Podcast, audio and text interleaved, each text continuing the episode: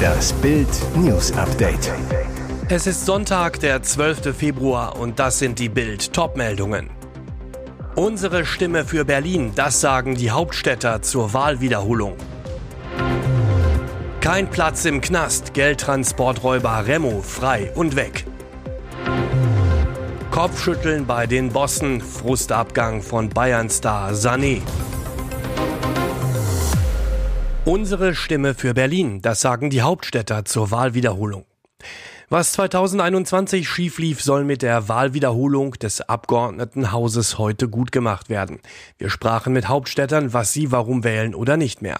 Am Abend wird wohl die CDU als Sieger aus der Berlin-Wahl hervorgehen, sollten die Prognosen der Umfrageinstitute eintreffen, die allesamt die Partei von Kai Wegner recht klar vorn sehen.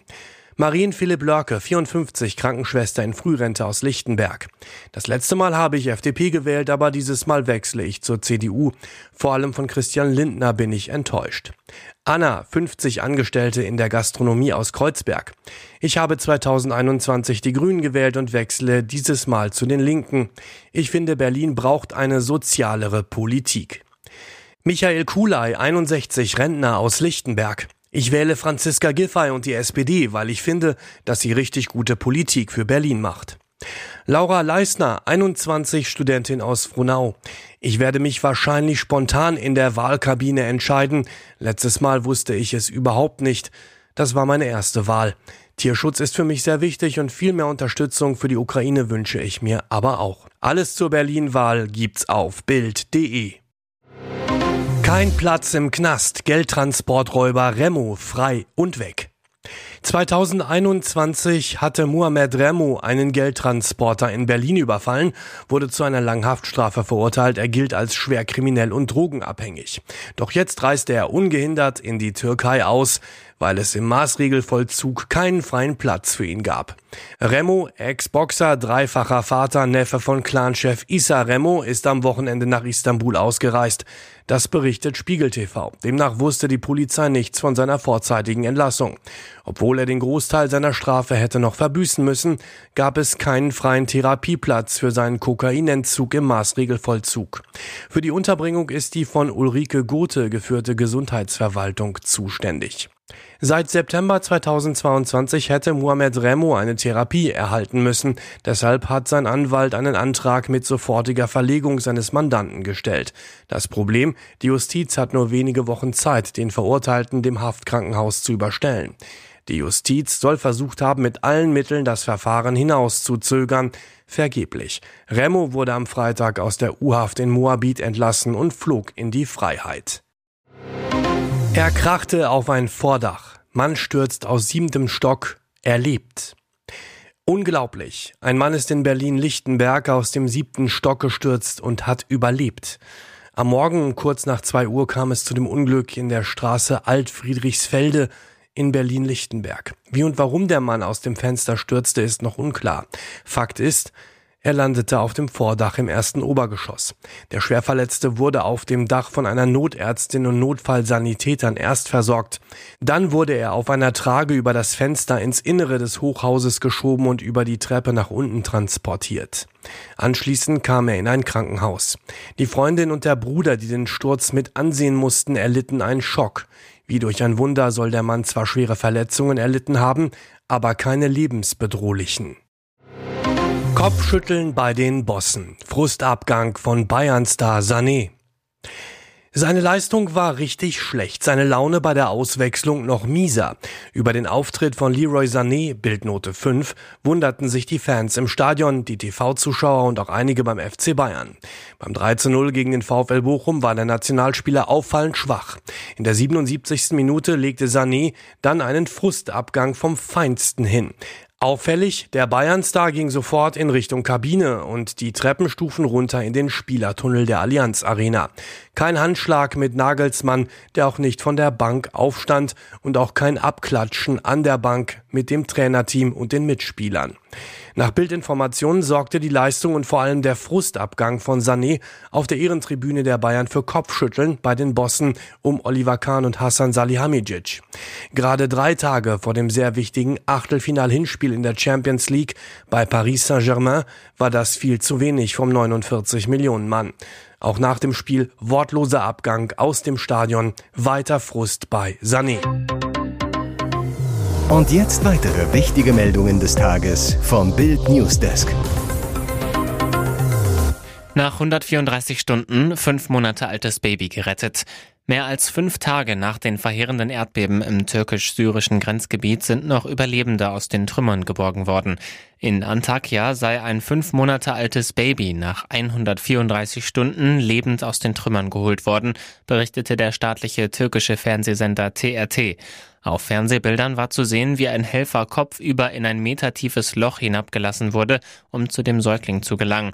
Das sichtlich entkräftete Kind wurde nach seiner Befreiung an Rettungssanitäter übergeben.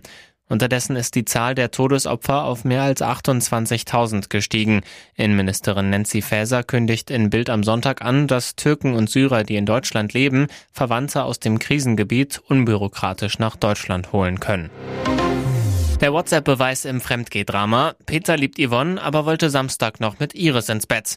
Das Fremdgehdrama zwischen Peter und Iris Klein ist irre und wird immer irrer.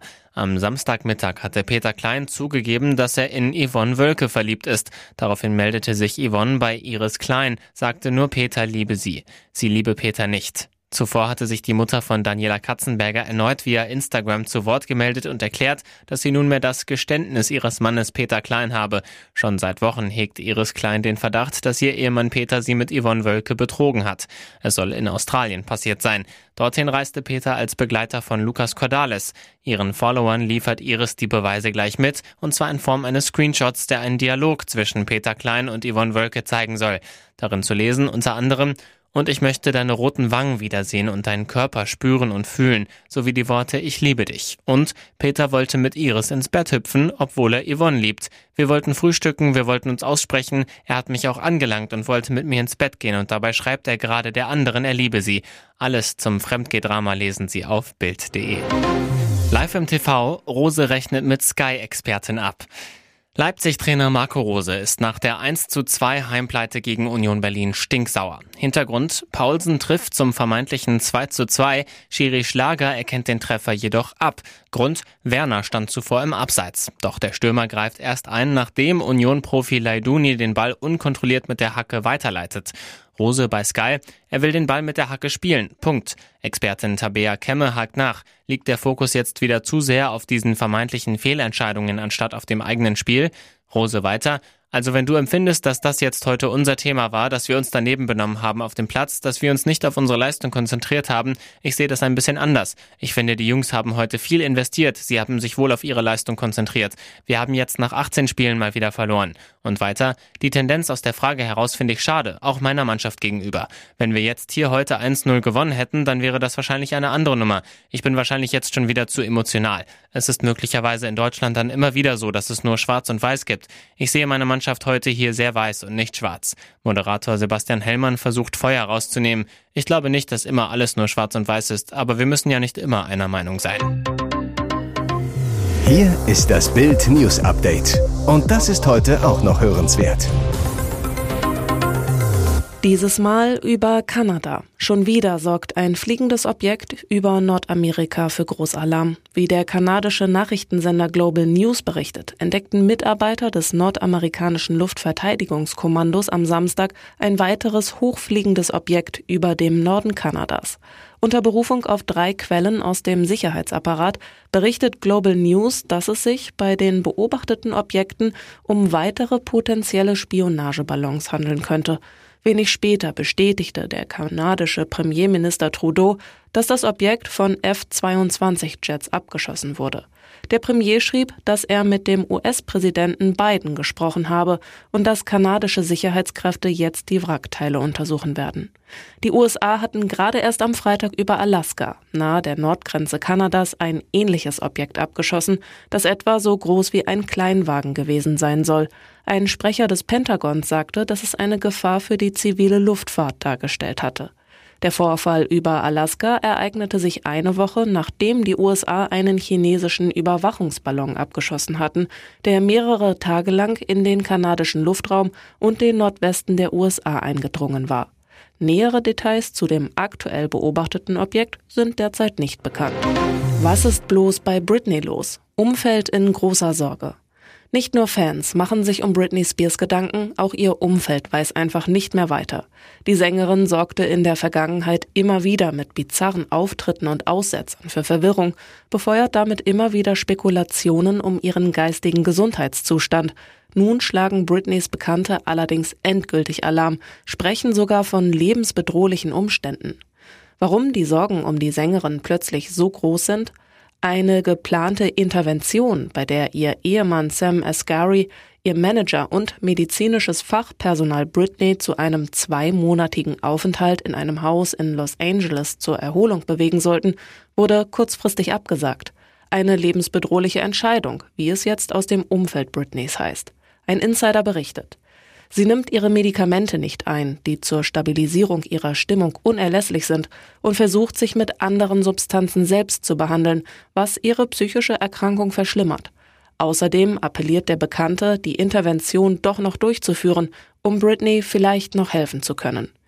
Ehemann Sam äußerte sich inzwischen gegenüber Access Hollywood zu dem Zustand von Britney. Er erklärte, meine Frau hat die volle Kontrolle über ihr Leben und wird weiterhin alle Entscheidungen treffen, die ihre Pflege betreffen, unabhängig von den Umständen. Und appellierte, Spekulationen über ihren Gesundheitszustand sind unangebracht und sollten sofort beendet werden. Nach Kopfschuss auf BMW-Fahrerin. Polizei lässt Verdächtigen wieder frei. Überraschende Wende im Kopfschussattentat von Delmenhorst in Niedersachsen. Am Freitag war eine Frau in ihrem BMW angegriffen worden. Ein Fahrradfahrer soll sich ihrem Auto genähert und dann mit einer Waffe auf sie geschossen haben. Das Geschoss drang durch das Fenster auf der Fahrerseite in den Kopf der Frau ein. Im Wagen saßen auch ihre drei Kinder, acht, zehn und zwölf Jahre alt, die alles mit ansehen mussten. Stunden nach der Attacke nahm die Polizei einen Bekannten des Opfers fest. Der dringend Tatverdächtige sollte am Samstag einem Haftrichter vorgeführt werden. Doch jetzt kommt raus, der Verdacht konnte nicht erhärtet werden. Der Mann wurde am frühen Abend aus dem Gewahrsam entlassen. Die Beamten gehen jedoch weiterhin von einer gezielten Tat aus. Man hofft auf weitere Zeugenaussagen, die Hinweise zum Aussehen des Täters machen können. Wie es dem Opfer aktuell geht, ist noch unklar. Nach ersten Angaben wurde die Frau im Bereich des Kiefers verletzt. Ein Ersthelfer konnte einen Druckverband anlegen. Die Frau wurde schwer verletzt in ein Krankenhaus gebracht. Es kam zur Not-OP.